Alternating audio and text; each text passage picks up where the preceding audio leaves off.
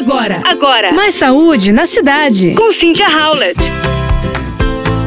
Nessas últimas semanas, eu vi um estudo muito interessante que mostra o que a mãe come durante a gravidez, como pode influenciar nas preferências alimentares dos filhos já na barriga. Foram feitos ultrassons 4D em 100 gestantes e conseguiram detectar as expressões dos bebês reagindo ao sabor e ao cheiro do alimento ainda no útero. Gente, não é incrível? Os bebês engolem o líquido amniótico e já podem sentir sabor a partir do segundo trimestre de gestação. O estudo foi feito com bebês de 30 semanas de gestação e avaliou como eles, ainda na barriga, reagiam após as mães terem ingerido uma cápsula de 400 miligramas de pó com sabor de couve ou de cenoura.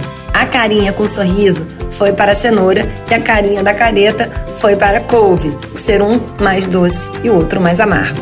Portanto, já na gestação, fique atenta ao que você consome, que de fato interfere no feto. E o que podemos observar também é que na introdução alimentar a frutas, legumes que a mamãe mais consumia na gestação é aquela com certeza que o bebê provavelmente vai aceitar melhor. E olha aí, mais um estudo sendo divulgado para nos trazer a consciência da importância da alimentação de toda a família nos mil primeiros dias do bebê.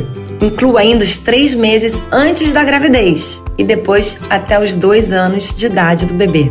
Assim, o ideal é que toda a família já chegue lá com os hábitos mais saudáveis, o que não vai fazer bem somente para o bebê, mas sim para todos. E você me conta qual alimento que você consumiu na gestação e que hoje seu filho ama.